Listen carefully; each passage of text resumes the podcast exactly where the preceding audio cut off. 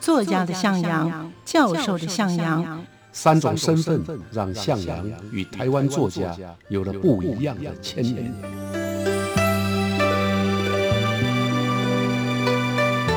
听向阳与徐凡谈他的作家朋友们在写作这条路上，生命与创作如何交织出最灿烂的光芒。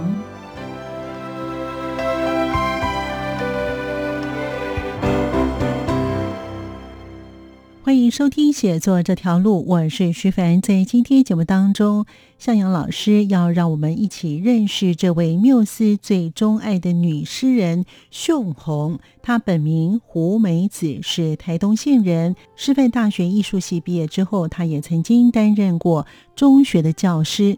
她也加入过蓝星诗社。雅贤在六十年代的诗选集评秀红为缪斯最钟爱的女儿，之后余光中也为秀红诗集《红珊瑚》写序，因此她是一位多才多艺的女诗人。她的诗的风格有什么样的特色？我们就跟着作家向阳老师的脚步，一同去认识这位缪斯最钟爱的女诗人秀红。欢迎收听。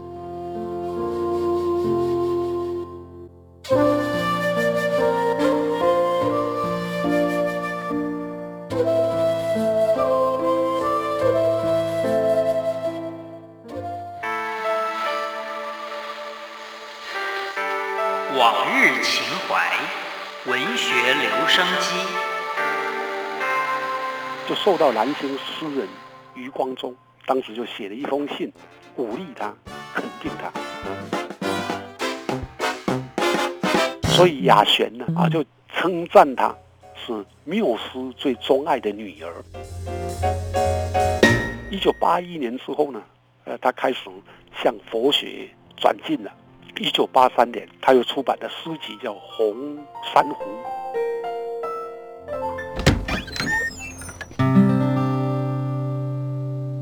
推开文学家的门。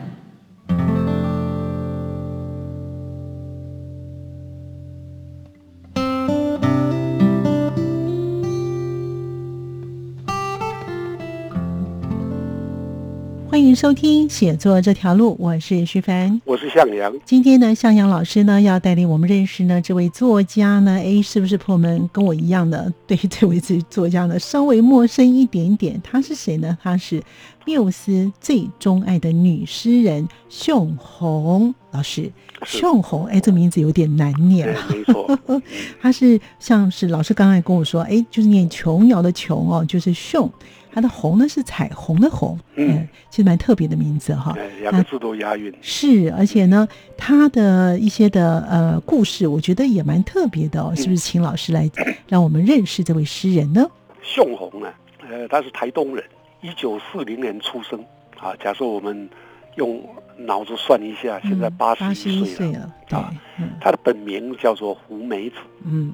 啊，我先说一下他的“雄红”这两个字的写法，对，他大家听不懂。“雄”就是琼瑶的“琼”，去去掉斜玉边啊，“雄”啊，“雄”就是长跟深跟远，“红”呢就是天上的彩虹，嗯嗯啊，所以他起这个名字跟天上的红啊，彩虹是有关系的。哦，啊，他父亲是台东人，哎，台中人。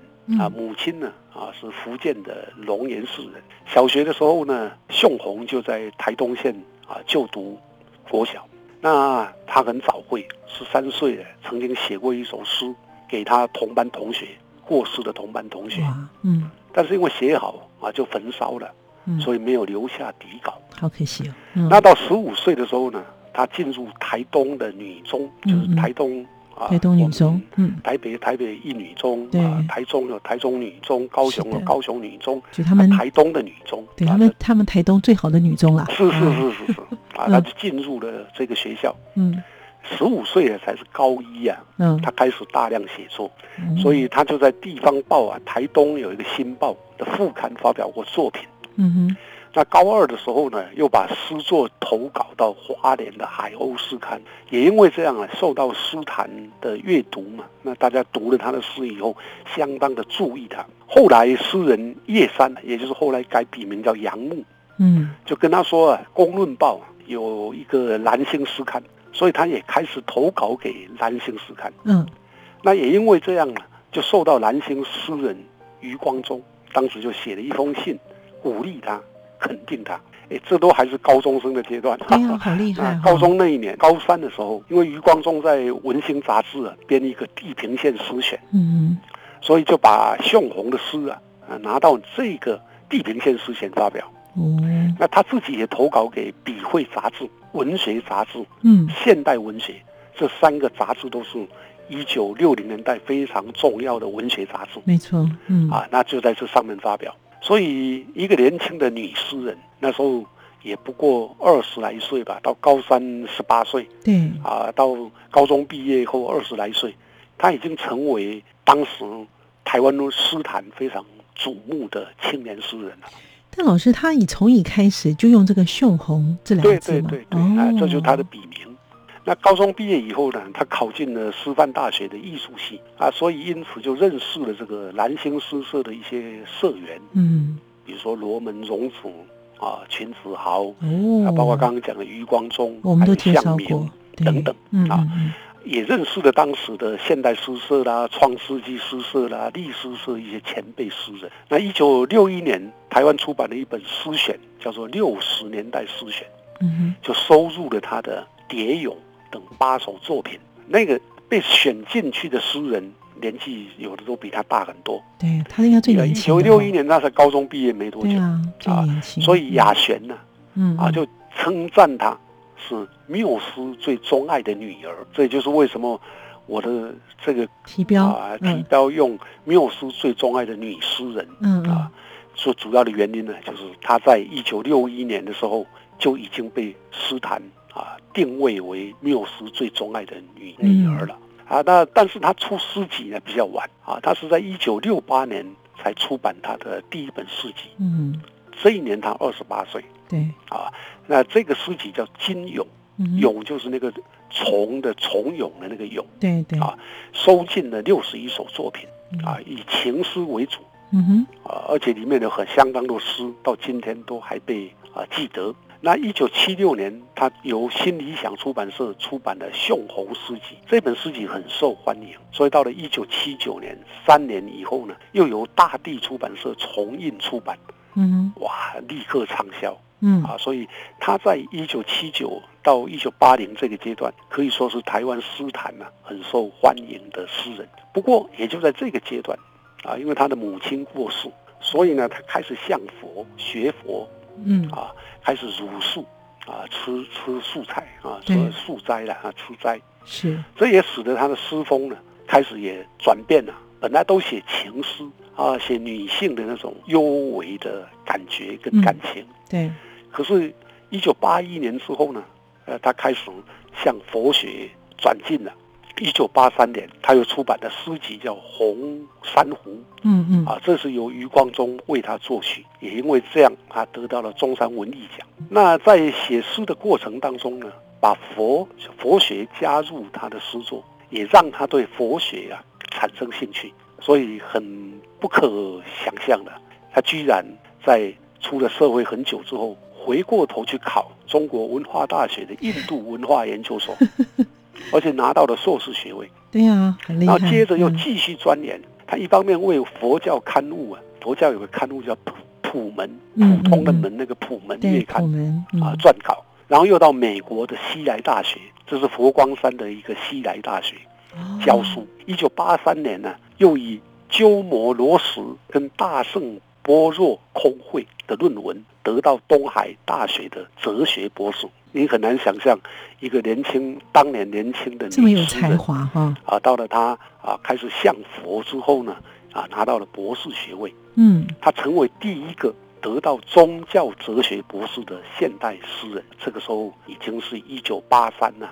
嗯嗯。啊，一九八三算起来呢，才才四十出四十三岁。对对。啊，四十三岁。嗯嗯。后来呢，他的诗啊，因为这样有了很多的转变。比如嗯。说，一九九零年，他的诗集叫《爱结》；一九九七年啊，他用佛法做创作理念出版的诗集叫《观音菩萨摩诃萨》。嗯一九九九年，他出版《向宁静的心河出航》，这些都跟佛教有关。那当然就使他原来的读者，因为毕竟他的这这些新的创作呢，都是比较是佛教经典对，的重新的翻，也可以叫做诠释嗯嗯啊，所以可能跟一般的读者会有点距离。对，但是不管如何啊，他是不断的精进啊，他通过诗啊来创作佛教的现代诗，嗯嗯赞颂观音菩萨，而且重新诠释《心经》啊。我们呃现代诗有呃现现呃在佛教里头啊最重要的经典之一就是《心经对，》啊。那他用诗去诠释《心经》里面的一些教义嗯，啊。所以如果我们看他的呃生命旅程啊，可以说啊，他从年轻的时候开始写诗，写情诗，写少女情怀，到中年之后呢，研修佛学啊，写佛学之诗，这使得他创作跟生命呢啊，就跟一般的诗人不太一样。嗯嗯。我记得台大的呃学者叫洪淑玲，嗯。也是诗人，嗯，他曾经用诗心、佛心跟童心三个特质来定位宋弘的诗坛成就跟美学风格。啊。他认为宋弘啊有诗心、佛心、童心，心心相印啊，都有很多通贯之处，所以也应该就是宋弘的诗跟人啊的最好的一个解写照吧。其实也很难想象哈，他从就像老师说的，他很早会哦，从十三岁开始就会写诗。那其实呢，一路以来呢，都被一些知名的诗人呢都肯定的。。对对，所以呢，他也得了许多的一奖项哦。就是在他母亲过世之后呢，哎，他整个的诗作完全是三百六十度的一个转向哦。也也可以这样说。哦，那真的不容易啊！哦，那所以呢，他在诗跟这个诗意这首诗的艺术方面的成就是怎么样的一个状况呢？老师，张默啊，诗人也是诗人，我们以前介绍过。对对，他曾经编了一本诗选，叫做《简城碧玉夜层层》，嗯这是台湾女诗人选集，其中当然收了宋红的诗。那他认为宋红的诗呢，用语呀、很恬淡，调子很轻柔，丝丝敏捷，意象玄奇，往往在不经意之间就达到抒情境界的极致。我们等一下会有一些诗介绍，大概也可以看得到张默所讲的这些优点。不过啊，这是宋弘早期的诗，就是他少女到中年阶段呢啊写的那种女性的心情的诗。那后期呢，其实他已经转向佛学了。那学者钟宁呢，在他的一篇论文叫做《现代中国缪斯：台湾女诗人作品论》当中，曾经指出，嗯哼，宋红啊是台湾的女诗人当中最全面体现女性感性的诗人。嗯哼，她早期的诗脱离现实，但是自成一个体系啊，就是一个女性的喃喃自语的那个神话世界。嗯她早期的诗意象灵动，节奏优美啊，只有在文字上有些欧化的语病。嗯那到了后期啊，就是到中年之后，嗯他的文字啊转为浅白，风格变成写实，题材也多面化。那有些诗啊过分浅显，结构松散，但也有不少文字巧转，结构完整。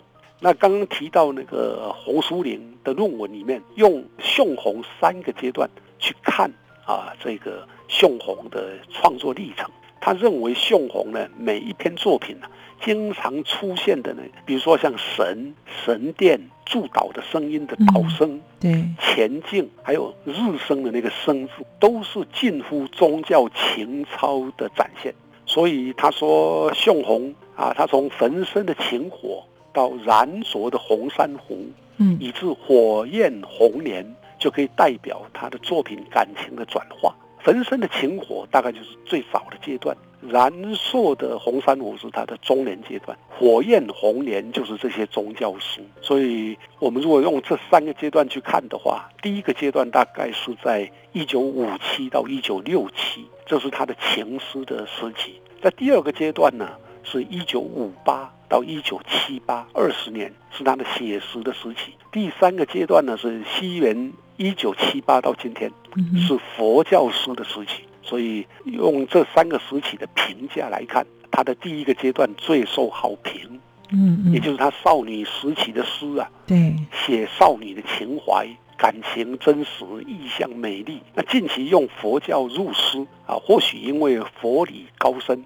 比较让读者难以接近嗯啊。余光中曾经说他的赞诗，也就是佛诗啊，哈，嗯嗯礼赞这个佛教的诗，妙用佛语，巧探禅境，短句起伏，如样涟漪，可以在周梦蝶以外另辟一个圣境。哦，但是他也还是认为宋红这类作品呢、快到警戒线了。为什么呢？所谓警戒线，就是再写下去啊，就不叫诗啊，就叫宗教了 啊。那意思是这样啊。啊，所以佛理要入诗啊，其实也不太容易。真的不容易。啊，我想大概他的作品大概就是这样。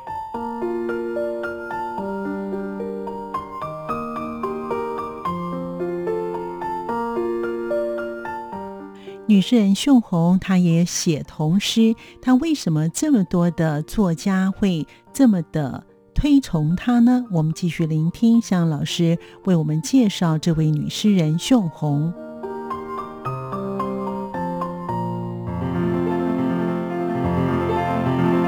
另外呢，其实宋红也写了不少的童诗，啊，是用孩子的眼光啊写自然，而且暗喻啊我们人跟自然的和谐关系。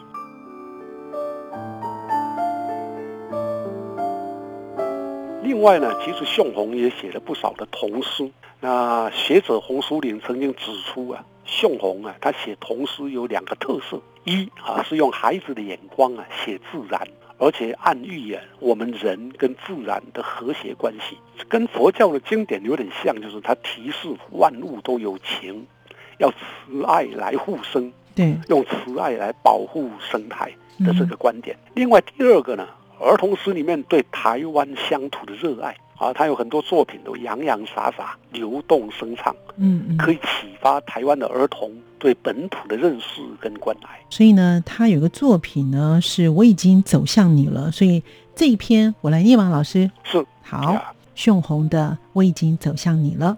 你立在对岸的华灯之下，众弦聚集，而预设过这圆形池，射过这面写着睡莲的蓝玻璃。我是唯一的高音，唯一的我是雕塑的手，雕塑不朽的忧愁，那活在微笑中的不朽的忧愁。众弦聚集，地球仪只能往东西转。我求着在永恒光滑的纸页上，求今日和明日相遇的一点，而灯晕不易，而灯晕不移。我走向你，我已经走向你了。众弦聚集，我是唯一的高音。是的啊，这首诗就是他年轻的时候的非常有名的一首诗。最有名的句子就是刚刚你念的最后一句：“众弦聚集，我是唯一的高音。”所有的弦声啊，都已经宁静下来了，那只剩下我一个人啊，是高音啊。这些描述我对你的爱情。这首诗啊，选自他的诗集。宋红在十七岁的时候发表诗，十年后出版金庸嗯，啊，金勇啊嗯受到诗坛肯定。对，那这首诗就是那个时期的作品啊。余光中说这首作品呢，敏于营造意象。嗯哼，这首诗的主题是在写什么？他写一个清纯的少女思春的情怀，其中透露出少女对爱情的向往，还有追求真爱的坚定，写来非常浪漫动人。对，我们看第一段，第一段先写我跟你的相遇，我们两个隔着莲花池的两岸，我要必须要涉过这个圆形池，我才能靠到你，才能见到你。第二段写我对爱情的期待，诗人是用雕塑的手，这个手要雕塑什么？不朽的忧愁，嗯是为了要求得今天跟明天相遇的那一个点。嗯，哇，这写得很美。对，第三段写我已经走向你了，前面是我准备走向你，可是第三段呢，最后的结果是我走向你，爱情在这个时候就开出了花朵，嗯。众弦聚集，我是唯一的高音，所以这首诗的整体结构根据着时间顺序来铺排，它用起承和三个段落，表现出男女相遇、相求到最后相恋的情感过程。那在处意象的处理上面来看呢，你会看到两种意象，一啊是视觉的意象啊，另外一个是听觉的意象。嗯我们看视觉意象啊，就会看到什么图像呢？写着睡莲的蓝玻璃，这个其实在写那个湖啦啊嗯，莲花池，可是他用蓝玻璃来形容。夜间啊的莲花池，像是写着睡莲的蓝玻璃。可是你如果深入的看，睡莲它也暗喻着情窦初开的少女情怀，嗯。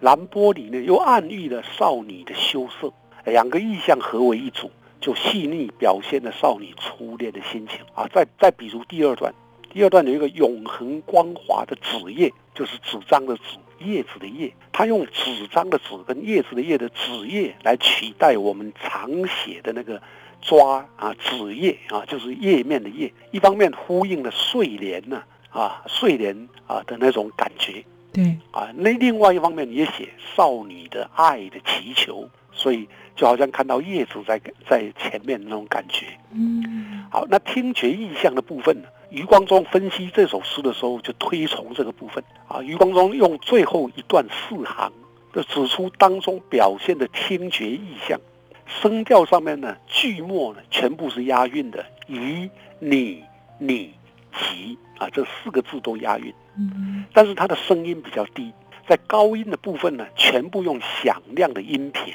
啊，就是用五段的对照来取胜啊，这是所谓最后一段的四行，我再练一遍。好，而灯韵不移，我走向你，我已经走向你了，众弦聚集，我是唯一的高音啊，所以这个余光中讲的是这种啊起落啊声调上面的起落，那这种感觉啊夹着一个声音的意象。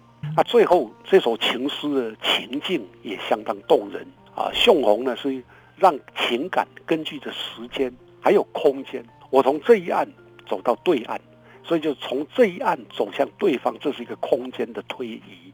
嗯，那逐步的酝酿，到最后是成熟。所以第一段出现了你，第二段是表现我，第一段出现你是我的对象，第二段是我的祈求，末段是我走向你 啊。所以这个有一个行动的节奏。嗯，那这样逐层推进的结果，嗯，就把恋爱当中的人的心境转折写活了。那再看众弦聚集，都无声了，没有声音了，却有我是唯一的高音，划破那个宁静，凸显了主题是我已经走向你了嗯嗯嗯啊！如果你从性别的角度来看，啊，这个也突破了早年呢啊爱情当中女性啊不能表达自己的意向 的那种窠臼，他就直接用这个女性来采取行动，我走向你了，那有一种女性的自信啊。诗中也展现出微笑、忧愁啊，那强化我要走向你的意志啊，嗯嗯啊，所以这个诗啊写得非常的好。难怪这么多的前辈的诗人都还蛮欣赏他的诗作哈。是的。那后来呢，他有一篇叫做《水文》，这篇水文跟我们刚才所知道的这一篇呢，就是我走向你，哎，又是不同的吗？还是比较雷同？，是同一个时期的作品，哦，而且也都是他的名作。就是我们谈到宋红啊，大概嗯重要的作品啊，就是经常被提起的作品之一啊。嗯啊这个水文也是，也好写得很美，对不妨念一下。好，我来念一下哈。水文，我忽然想起你，但不是节后的你，万花尽落的你。为什么人潮如果有方向，都是朝着分散的方向？为什么万灯谢尽，流光流不来你？至傻的初日，如一株小草，而后绿绿的草原，已转为荒原，草木皆焚。你用万把刹那的情火，也许我只该用玻璃雕你，不该用深湛的凝想。也许你早该告诉我，无论何处，无殿堂，也无神像。忽然想起你，但不是此刻的你，已不是新华灿发，一部锦绣，不在最美的梦中，最美的美中。忽然想起。但伤感的是，微微的了，如远去的船，船边的水纹。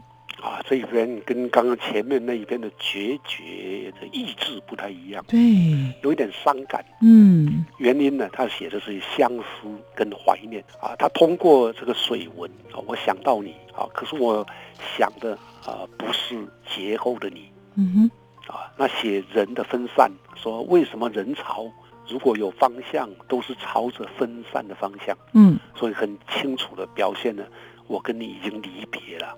再接下来啊，说我只该用玻璃雕你，不该用深湛的冥想，我只该把你供奉在玻璃当中了，不要再想你了，意思嗯就这样。嗯嗯，那无论何处，没殿堂也没有神像啊，这是写那种爱情啊的那种荒凉啊。嗯我忽然想起你，不是此刻的你，我们已经不像是星华灿发，也已经不再是锦绣啊，不在最美的梦中啊，所以那一段情大概是过去了啊，所以他最后才说伤感是微微的了，伤感已经不再那么深了。最后的两行写得更好，要描述什么叫伤感是微微的了。嗯他用远去的船，船边的水纹。台语有一句话叫做“准鬼醉波魂”呐，船过了，水没有痕迹。对，可是呢，在这首诗里面把它反了一下，远去的船，船已经去得很远了，对，可是船边呢总是有水纹在那边出现。啊啊啊，我们两个过去相处的那个事情已经结束了，或者我们的爱情已经结束了，可是我对你的想念还像船过了以后留下来的水纹，但是是微微的，所以他用感伤伤感是微微的了，嗯，所以这里面写的就是那一种，相思无穷。耶，对对对，相思啊，言而无尽。嗯啊，嗯，表现了啊恋情像船远去，伤感像水纹还在，啊，但是也渐趋平淡。难怪呢，这么多的诗人 这么的赞誉她哈。好，所以老师对，没错，非常优秀的一位女诗人。所以老师可不可以给我们总结一下呢？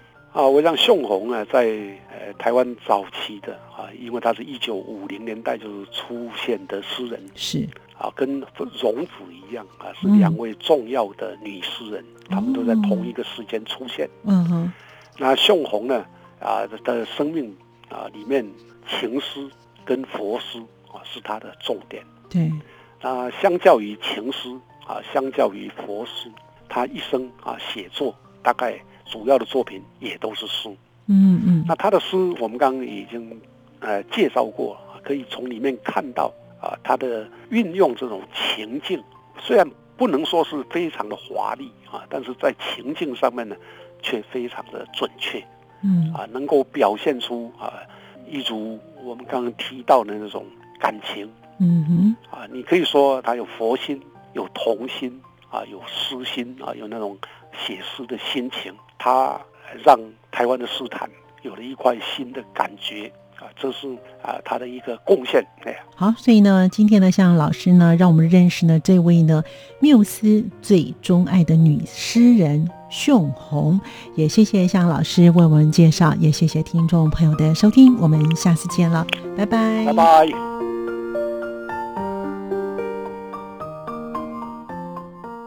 感谢您的收听，我们下次见。